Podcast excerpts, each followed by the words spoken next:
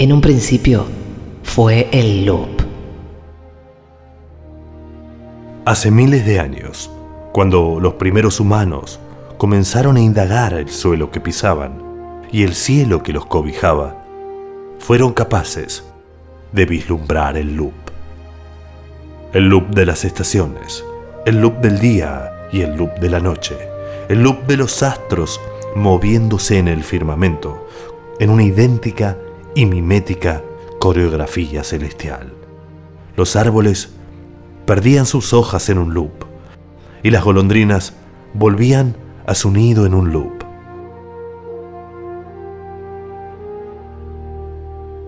Con el tiempo el loop se convirtió en rito.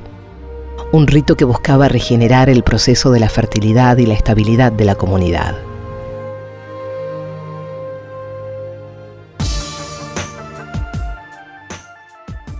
El mito de la eterna repetición de las etapas ya vividas es la desoladora representación por la que todas las cosas vuelven eternamente a suceder, absorbiendo al hombre en un caótico torbellino cósmico. El sacrificio de Abraham rompe el hechizo y abre una grieta en el ciclo eterno. El viejo patriarca sube al monte como quien sabe que de un círculo solo se sale antes de dar el primer paso. Dios le ha pedido a su siervo que matara a su hijo. Antes los sacrificios existían para que el ciclo volviera a cumplirse. Ahora Dios ha enloquecido y es creer o reventar. El sacrificio de Abraham da nacimiento a la fe. Rompe la idea circular e instaura un origen, el génesis del hombre, y un final, un mesianismo que apunta su flecha hacia el futuro ha nacido el progreso, la evolución, la mar en coche. Hegel también es culpable. Su idea de la historia era que siempre vamos evolucionando. De la tesis se pasa a la antítesis y luego finalmente la síntesis. Y así seguimos andando, curtidos de soledad, como diría don Alfredo Citarrosa. Y así seguimos andando, curtidos de soledad. Y en nosotros nuestros muertos, para que nadie quede atrás. Marx también es un hereje de la circularidad. No rinde pleitesía al loop. La historia se repite, pero no es siempre la misma.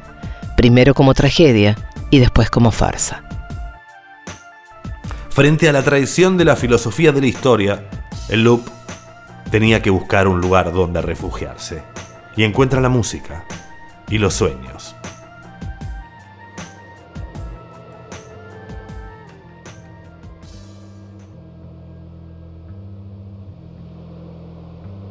Existe una idea más o menos generalizada de que la música y los sueños comparten ciertos pliegues. En verdad, la naturaleza de su presente es muy distinta.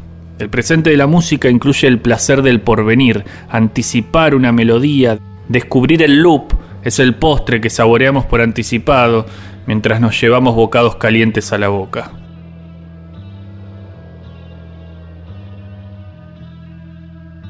Al contrario, el presente del sueño es pura leche de madre, no tiene más allá.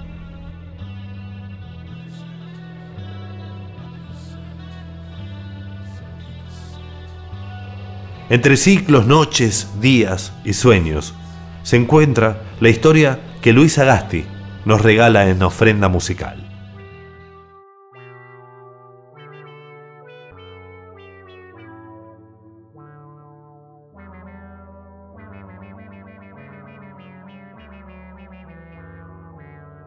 En su libro se cuenta la historia del conde Kaiserling, embajador ante la corte de Sajonia, quien no es capaz de hacer las paces con su conciencia y conciliar el sueño por las noches como Dios manda. Kaiserling ataca el síntoma y no su causa. La nobleza siempre ha actuado de ese modo y le encomienda al cantor de la iglesia de Santo Tomás de Lipsing, que no es otro que Johann Sebastian Bach, una composición con la que pueda al fin dormirse. Sobrepasando la altura de las circunstancias, Bach compone un aria a la que añade 30 variaciones posibles. No será la melodía el loop común de las composiciones, sino la línea de bajo, la base armónica. El encargado de darle al conde estas píldoras musicales será un asombroso clavicordista que no solo toca a primera vista lo que le pongan delante, sino que además puede leer una partitura patas para arriba.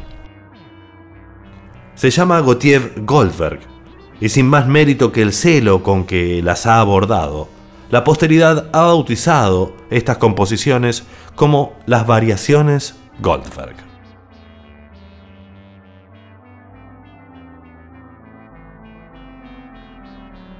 La noche de la primera ejecución, Basia, el ballet y confidente de Kaiserling, se aleja de la habitación del conde y se lleva consigo la luz hacia la habitación contigua donde Goldberg aguarda.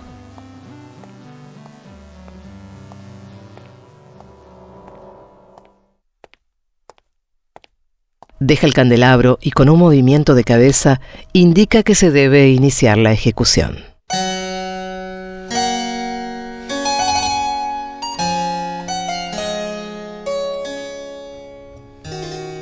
Kaiserling abre los ojos, observa la penumbra del cuarto de donde brota la música y los vuelve a cerrar, tapado hasta la barbilla y con un gorro en la cabeza. En esa primera noche Goldberg escucha los ronquidos del conde antes de que llegue a ejecutar la séptima variación. Al otro día, el conde hará una observación que es casi una orden. La distancia guardada entre variación y variación deberá ser más breve. Cuando se produce ese hueco de silencio, es expectativa lo que habita y así no hay forma de entrarle al sueño. Con el devenir de los días, Goldberg se convertirá en una especie de Sherezade en el espejo. Ella demora la muerte cada noche, contándole una historia inacabada al califa. Goldberg, al otro lado del cristal, narra una y otra vez la misma historia, para que el conde reciba su pequeña muerte nocturna. Unas noches el conde se duerme en la octava variación, otras en la décima. Con la práctica Goldberg ha encontrado que el espacio entre las variaciones no debe ser uniforme. Las pausas entre cada variación no son un asunto menor, como no lo es en realidad ninguna pausa. Por ejemplo, entre la número 13 y la 14 apenas debe haber un respiro. Entre la séptima y la octava se impone un silencio más frondoso.